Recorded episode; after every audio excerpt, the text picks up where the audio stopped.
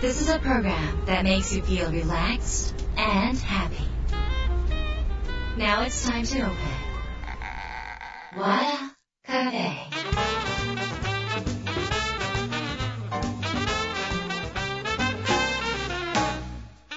和田カフェのオーナー和田博美ですやる気満々の人もちょっと明日が憂鬱な人も明日笑っていけるよう今夜もワクワクお届けします改めましてこんばんは和田博美ですさて今週もゲストをお迎えしましたウェブサイトアイアム編集長の長谷川恵子さんです、えー長谷川さんはですね、えーっと大和書房の、えー編集者さんなんですが、えーっと皆さんご存知でしょうか、えー体脂肪計タニタの社員食堂ってね私も読んでます、えー持ってます。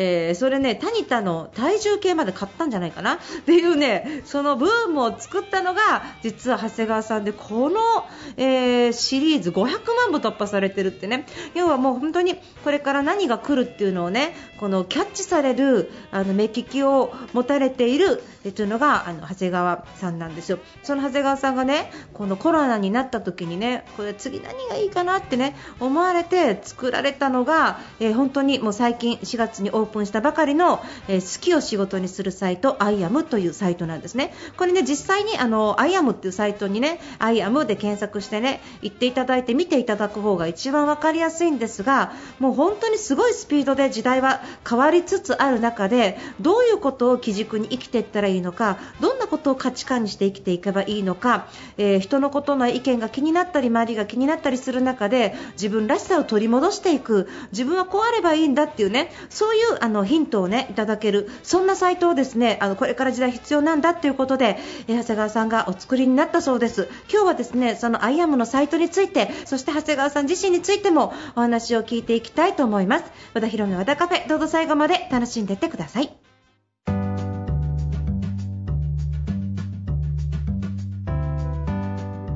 和田博美和田カフェ今週はゲストをお迎えしました。サイトアイアム編集長長谷川恵子さんです。よろしくお願いします。よよろしくお願いします。初めましてなんですけれども。はい、はじめまして。初めまして。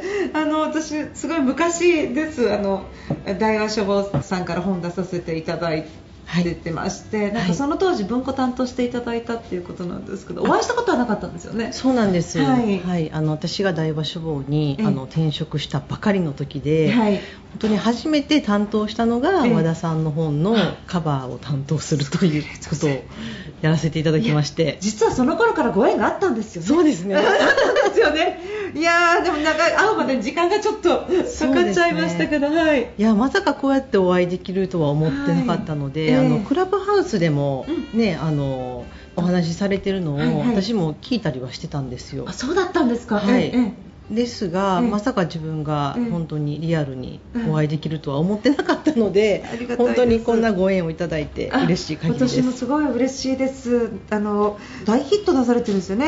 このタニタシリーズ。500万部突破のベストセラー作られてるんですね。はい、おかげさまであのよく売れました。すごいですね。もういろんな、いろんな種類の本作られてるんですか？瀬川さんは編集担当としてそうですね。私はやっぱり実用書がメインで、はい。あとは女性の生き方ですとか、はい。まあ、あのライトなビジネス書っはい。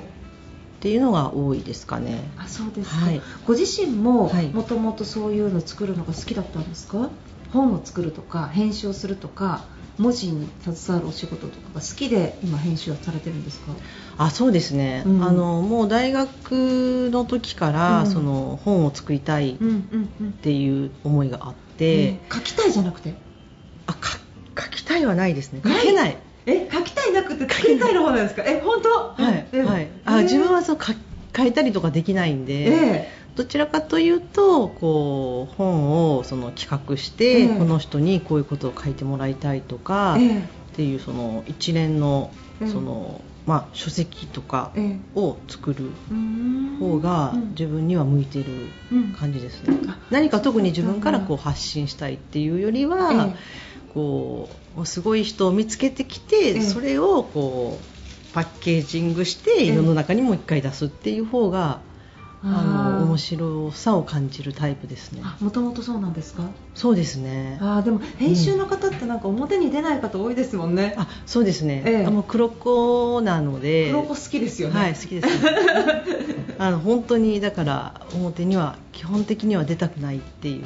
あそうなんかそういう、うん。なんかいつもいろんな方と本やってると、はい。編集の方って凄まじい能力があるんですよ。じゃあ本当に凄まじい能力があるんですよであのいろんな本やるってやるから知識も豊富で、ああーもうそしてなんかあのあとあの、えー、と書者を口説く営業っぽいそのスキルもあって凄まじい能力がある割に表に出ないっていうそのね編集の方特有のものを感じるんですけど。そうですね、はいはい。なんでですかね。いや不思議ですね。うー。ん。ううん。ん。でもなんかやっぱりその著者がメインで、ええ。著者と読者をつなぐっていうところに多分喜びを感じてるので、ええ。なんかこう自分がじゃないええのはありますけども、ええ。でも最近はええ。やっぱりそのいろいろこう著者さんにオファーをする時も、えやっぱりその SNS のアカウントとかをええ。チェックされることが多くって、ええ。あでも編集の方って SNS してない人多くないですか？そうなんですよ。だから、ええその、なんていうのかな今までは例えばこう、まあ、編集者をしていますこういう本が作りたいですっていうので、ええ。こうスーッと話がええ。こう通ってたのが、ええ。なんかあなたはどういう人なんですかっていうことを聞かれたりとか、はい。あの多分知りたがってるんだろうなっていうケースが割と増えてきて、ええ。この数年。はい。なので、まあ、私もツイッターとか本当に全然やってなかったんですけど、うん。やんなきゃダメなんだっていうところには来てますねえだから何をつぶやいていいのかが分かんなくって、えあの本当に困ってますね。え面白い。本当にだから、ええあのええすごく素敵な言葉とかをつぶやく人っていらっしゃるじゃないですか、はいえすごいなと思って。あー。だからいろいろ初めそのツイッターとかの企画を立てて自分の中で、ええ。とにかく毎日つぶやけるような仕組み作りをしようとかでえうん。いろいろ考えたんですけど、うんでもねやっぱ企画倒れに終わってできないんですよね。あだからやっぱり根本的うにん好き嫌いがあるんだと思います、ですよね。絶対そうだからうん。なんかこの好きなことじゃないって話になるっていうか そうかもしれない。そうそうなんです、はい。そうなんですよ。私もそれなんか自分ですごい感じながらやる時あるので、あそうなんですね。ええそうですね、うん、あんま得意じゃないんだなと思いながら。でもなんかやんなきゃだから好きにならないとできないなと思ってなんとか好きになろうみたいなどういうふうにしてこう好きになるなっていくんですか？やっぱりなんかこういい反応を見るとかああーななんかその好きなところを見ていくしかなくて、うんうんうん苦手でなんとかやんなきゃと思ってる時は苦痛でしかないのでそうですね。多分なんか続かないし、なかったことにしたくなるみたいな。あれは幻みたいななんか。なるほどなるほど。ええあでもじゃあ頑張ってください、はい頑張ります。そうですよね、だってこれ、今、そういう本を作られてた長谷川さんが、なんとその女性の生き方、はい。仕事を見つけるヒントとかですかね、あの好きなことを仕事にするがテーマなんですかね、この「アイアムっていうサイトがそうですね。作られたっていうこと。は、はい。あどういうふうに生まれたんですか、このサイト。そうですね。その初めは、うん。あのやっぱコロナになって、はい。なんかあのやっぱり失業率とかがバンとはい。一瞬上がりましたよね、はい。それで、まあ、これからどういう社会になっちゃうんだろう、はいみたいなのがすごく自分の中で不安としてあって、はい。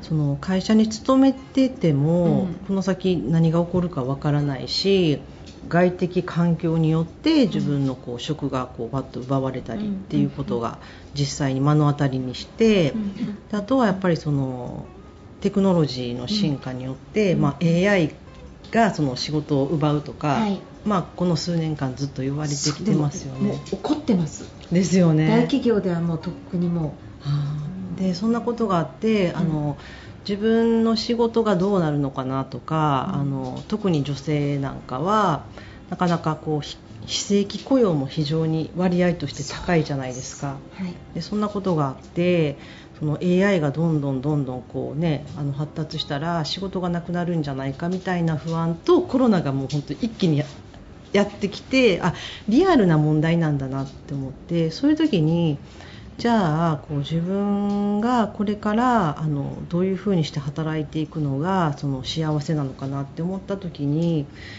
こう多分私たちの年代って、まあ、いい会社に勤めてこう安定した収入を得るっていうのが多分こうすごく分かりやすいそのレールの乗り方というか、うんうん。だったんですけど、もうそんな時代じゃなくなってるなってすごく感じて、じゃあどうしたらいいんだろうっていう時に、なんかもう本当にね一度きりの人生なので自分の好きなことをして、そのそれをそのお金に変える、まあ、稼げる力にできたら、なんかすごくいいんじゃないかなと思って、どんなことが起こっても自分の力で稼げるっていうようなスキルを身につけられたらすごい安心できるなって思ったんですね。うんうんなのでなんかそういう情報をとかナレッジを共有できるよううなん。メディアを作りたいなって思って、うんはい。それであの立ち上げました。でその会社で企画書出してとうですね。かスタートは、はい。ああそっか、うん。じゃあ本当に女性が生きていくための,、はい。あの指標になるみたいなそういうものなんですね。私もサイト見てますけど。ありがとうございます、はいはい。をあの一応目指してるんですけど、はい。ただまあ私もずっと紙媒体でやってきた人間なので、はいええ。ちょっとまだウェブのことが分かってなくって、えええまだまだ手こ入れは必要にあの、素敵なサイトです。本当ですか、はい、ありがとうございます、はい、スーレロちゃんとか出てたし。そうです、ね、はい、あと必死で必死の猫の人。あウきさん。はい、そうです。沖正幸さん。そうはい、はい、はい、はい、はい、とか、なんか、え選ばれてる方が、あの、ちょっとカルチャーの匂いのするような。あー、うんうん。あそう思っていただいてすごく嬉しいです、はい。はい。なんていうのかなこういろんな不安があったりとか、はいはいはい。その今会社員でええ。こう、不満とかええ。があって、こううんモヤモヤした人が、まあ、うんたまたまこう検索して、ええアイアムにたどり着いた時に、あのなんか今までのその自分が思い描いてたお手本じゃないような、うんあこんなちょっと変なね変わった人もいるんだってうんうん思ってほしい。なんかそうそういう感じがすごくして、あのほらあのビジネス書をやってると、ビジネス書ってすでに成功した人があ。あの成功のゴールに導くっていうことをやりやり続けてるのがビジネス書の世界かなって思っていて、でもそれだとやっぱり今はそこにたどり着けないからその人のやってることをすぐにやるんじゃなくって、なんか今もがいてる人とか、うんうんうん。あとはそのそんなには稼いでないかもしれないけど輝いてる人の方が見本になるんじゃないかなっていう風なそういう感じ私もすごいするのでアイアムさんってそういう方をが稼いでないって言うと失礼なんですけど それちょっとちょっとそれちょっと違うんです。稼いでないっていうかそのなんかすっごく稼いでない。そこに柳井さん出てくるわけじゃないみたいな感じで そこに孫正義出てきちゃダメそれまた別サイトでやってそこには孫正義も柳井さんも三木谷さんも絶対いてはダメ。ニュースピックスではないけど。な なくってっていう感じのその世界観がなんかカルチャー、私の中ではそのアートカルチャーっていうか、まあ、若干ちょっとサブカル寄りのなんかそんな匂いがスンツンとしたっていう感じですね、あまあありがとうございます、はい。でもうんまさにそうで、うん。そのすっごい成功を求めなくても、はい。はい。自分の小さな成功を積み重ねていけば、はい。最強のスキルになるんじゃないかっていう思います。感じであのなんかまずはそこから何か始めてみ,、ようかなって思えるうん。サイトになればいいなとうん思ってるんです。もそういうはい。メッセージ性は見てすごく感じたし、本当ですか？うん嬉しいです。本当にあのこれ今の本当に SNS の話もありましたけど、うん。昔ほどのヒットってすごい出しづらいじゃないですか書籍にしても何にしても。あの情報がバラバラだからこっちの世界ではすごい有名人でも、こっちの人では無名っていうことが、うん。やっぱり起こっているのが今の現代なのそうですね。そうなんですよ。だからその昔の成功法則はもう成り立たないので、うん。でもそそれであれば今の小さなその世界でうん。自分の幸せを見つけていくっていう生き方が私はこれからの生き方だと思うからエアムさんで表現されてるのっていうのはなんかすごい共感するなと思って。ありがとうございます。はい。い、やすごいなんかこう私がこうどうやって伝えたらいいのかなって思ってたことを和田さんが全部おっしゃってくれてすいませんすごい すごい嬉しい。でもすごい伝わってたんだっていうのが本当に嬉しいです。ええ私もなんかそういう世界がすごく好きうんだしそういう風に生きてる人の方がいいんです。うんうんあでもなんか本当はあの私も書籍ずっと作って、うんまあ、出版社で勤めてきて、うんあのマスがなくなったなって。ですよね。あのうん。さっきおっしゃったと。っていうのをすごい感じますよね。もうこれからどんどんもっと、うん。その小さな世界うん。の中だから例えばすごい100万人のフォロワーのいる YouTuber さんが本出したとしても、うん。まあ1割、2割は売れるけどって感じじゃないですか、はいでそうなんです。1割売れたら10万部だから、まあ、よしよしにしても、うんそこの世界以上に広がりにくくないですか？そうなんです。ですよね、うん。だからここの村だけで売れるみたいな、そうそうそうそう、うんうん。だから初速はバーンと伸びるけど、うん。そこから広がっていかないっていうのが、まあ今書籍の課題ですよねではありますよね。でもこれから村販売増えていくと思う。村確かに。いやもうなんかねタウンではなくなってちょうど数年前は、ま、町。うん。で、えっと、国単位から、えっと、県単位町単位今村単位みたいな。そうですね。今そうマーケットはそんな風になっていて、でもじゃあじゃあ村で楽しもうと、うんうんじゃあ村での生き方を楽しもうってやった方が幸せなんだろうなってうん。ちょっと思ね。思ってますね。だからその時に自分がじゃあどの村を選んだらいいのかとか、はいはそのなんかどういう村が自分にフィットするのかっていうところで多分悩む人もいるので、なんかその辺をそのうん。アイアムがうん。こうまあなんかいろんな村を見せてあげれるはい。ものになったらいいのかなと思っていて。素敵です。本当ですか？いや本当に本当にななんかあのすごいずっとなんか、お前成功法則解いてきただろうっていう人間が。どの口が言うみたいなね感じなんですけど長くやってると私は言うことが変わってきて トレンドにあトレンドにやっぱりあなんか流されやすいというかでも自分の考えがはい。本当にやっぱり変わっちゃってて。全然もうなんか10年前とはもうまるっきり人格も変わってるっていうかあの普遍的な伝えることは変わってないのかもしれないですけどうんうんうんうんなんか全然違います。あそうなんですね、うんうんうん。えそれはこうご自身の中で変わってきたことは割と心地いいめちゃめちゃ感じですか心地いいです。なんかこの例えばビジネス書小説って、あのビジネス書は成功した人が成功法則を書くって言ったじゃないですか、うんうん小説は、えーっと失敗した人が主人公になれるんですね。ダメな人が。でこの両方自分がやってみた時に、あうん。失敗した人や世間的にはダメなんだけれども、うん。世間的な常識にはダメなんだけれどもこの人がこの人生で幸せだって言ったことがすごい幸せなんだなっていうことを表現できるのが小説なんだなと思った時に、うん。こっちの表現の方が楽しいと思いました、あなるほど。うん、あこういうことの方がすごい自分には向いてるってそういう感じの世界観は自分の中ではすごくあってその時に本を作るっていうことがなんかこの方程式を一つ持ってうん。一つのゴールに導く本当に一つのゴールに全部こう稼げるとかうん。なんかこうなるって導くんだけどうん。物語はゴールが多様すぎてあーなるほど。ありとあらゆる道があるのでうん。こっちの方が好きだったりしますね。生き方が変わりました。うん。でもそうかかつてはやっぱりそうん。の成功を目指さなきゃダメみたいなのってあ、あ終わりになったんですか？えーそうですね。その最初のデビュー当時っていうのはうん。まだまだ、うん。えっと、世間が、うん。あの私のインタビューじゃあれなんですけど世間 世間が、えっと、一つの洗脳があったから。名前は名指しダメなんですけど そのなんかプール付きだろみたいな世界でみんなそれ聞いてプール付き欲しくもないのに飲まされた時代があったんですよ。欲しくないの。でも欲しいのかも。聞いても欲しくないなって思う人が明確に出てきた時代。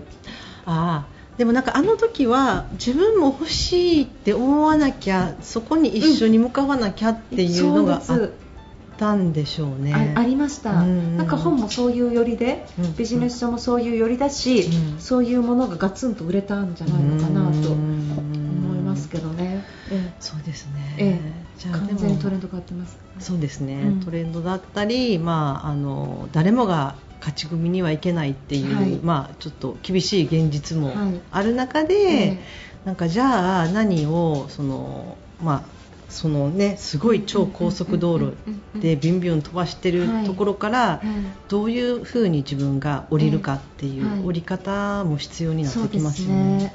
ねそうですね。だからその洗脳から解き放されるっていうのがまず第一ステップかなって思ってます。なんか、ううんんまだまだ洗脳されてる人が多い,、多いですね、うん、でもそうですね。私も結構ワーカーホリックで、ええ本当にこ仕事大好き人間だったんですけど、ええええあまあ、今でも好きですけどね、えでやっぱりすごい本当そう仕事が全てみたいな感じで、ええそのやっぱ売れる本を作りたいっていうのがすっごくあったんですけど、ええコロナえで、えなんか働き方とえか、えその自分の時間の使い方ってはいうことが、うん。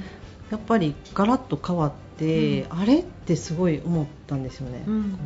今まで自分がそそのために必死にやってきたんだけど、うん。何やってたんだろうってすごく思っちゃって、うん、それで変わります？どういうふうに変わったんです。かそれそこから I am ですもんね。そうですね。だからそこから I am です。あはい、 I am です。ー。だから I am 自身が長谷川さんの生き方を投影したなんかその思いが詰まってるわけですね。こういう生き方になりたいとか。そうですね、うん。でも私だけじゃなくって、うんうん。そう思ってる人もいっぱいいるんじゃないかなと思って。てると思います、はい。えなのであの、まあ、等身大のそのメディアを目指すことで、えうん。あのまあ、みんながこう集まりやすい場所が作れたらいいなと思ってはいます。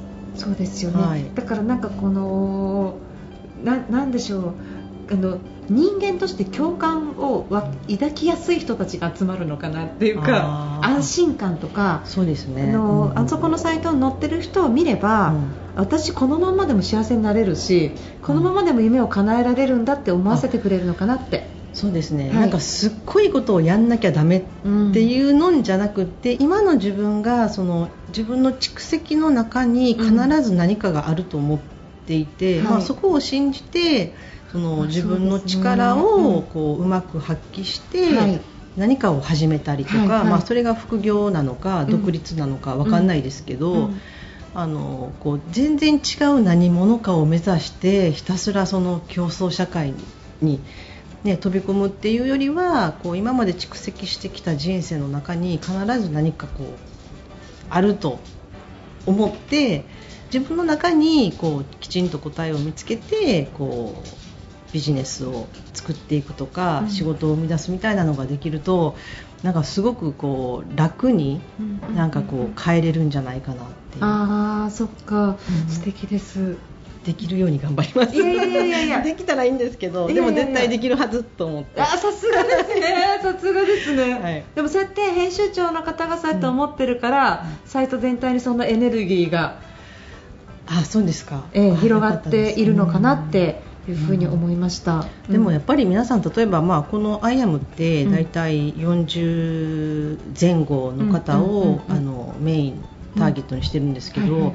やっぱり大学卒業した、まあ、学校卒業して40歳まで、うん。うん。まあ、働いてきたらうん。何かしら絶対すごいものが蓄えられてるはずなので、で結構その自己肯定感低い人って多いじゃないですか、はいはい。でもそうじゃなくって、うん。絶対に何かがあるはずだから、はい。それをきちっとこう見つけられるようなあのメディアにしてその見つけた何かを持って次のステップにはい行ってほしいし私も行きたいと思ってます。あそっか。はい、なんか皆さんが何か見つけていくための,、あのステップになるのがアイアムなんですね。そうですね、うんなので、うんまあ、そのいろんなワークショップをしたりとか、うんうん。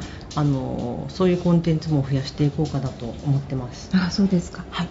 結構じゃあ毎日忙しくされてるんですか？菅さんは今。そうですね、うん。働き方変えたいなと思いながら、割と社畜っぽい生活を、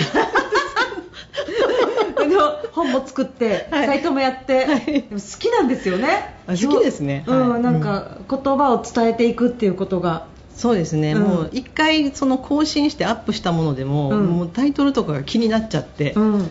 また直したりとかっていうのをあそうなんですか？繰り返してるんで。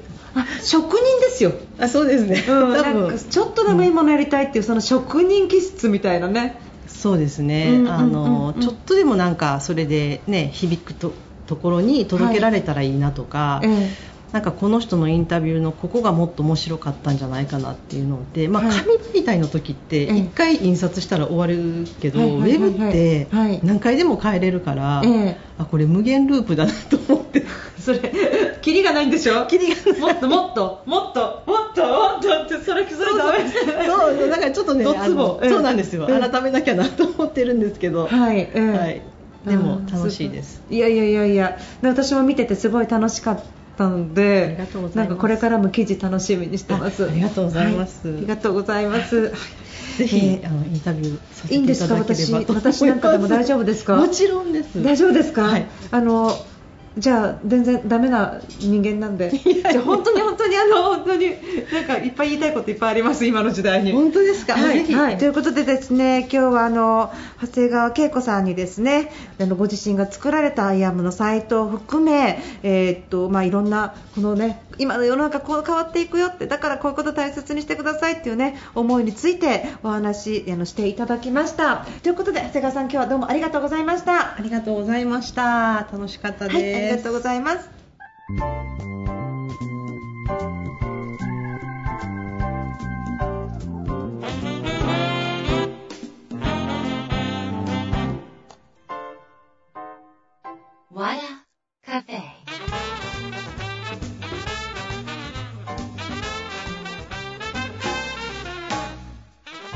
和田裕美の和田カフェいかがでしたか、えー今週はですね好きを仕事にするサイト I am 編集長の長谷川恵子さんにお話を伺いました。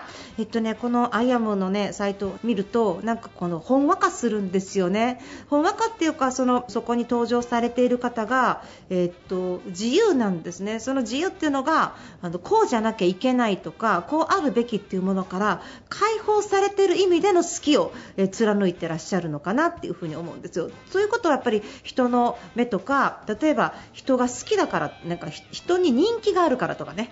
例えばこんな仕事したらモテるからとかね。なんか人の目線を基軸にしてないところが本当の好きということで。なんか今ね好きがなかなか見つからないなとか私は一体何が好きなのかわからないってもやもやしてる方って世の中にたくさんいらっしゃると思うんですがそういう方はですねぜひ I am のサイト見てあこういう生き方があるんだなっていうのをね参考にしていただければいいんじゃないでしょうか、えー I am のサイト I am ってね英語のな I am で検索していただくと、えー出るのでぜひ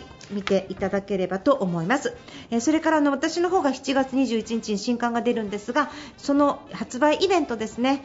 7月30日に、えー開催します。こちらメルマガそれから LINE の方ですね。LINE アットの方登録していただきますと、えー一番最初に、えーと情報がいきます。こちらの、えー場所なんですけど自由学園の明日館というところでします。ここですねあの、えー、と名建築で朝食というドラマがあるんですが名建築の本がまずありましてその本を見てむっちゃこれいいと思ったドラマになってるんですけどとにかくあの素敵な建築物が歴史のある建築物要は見るだけでアートですねでその中でうわ素敵だなと思ってまず見に行ったらもうここ人気で予約1年前からですって言われたんですね。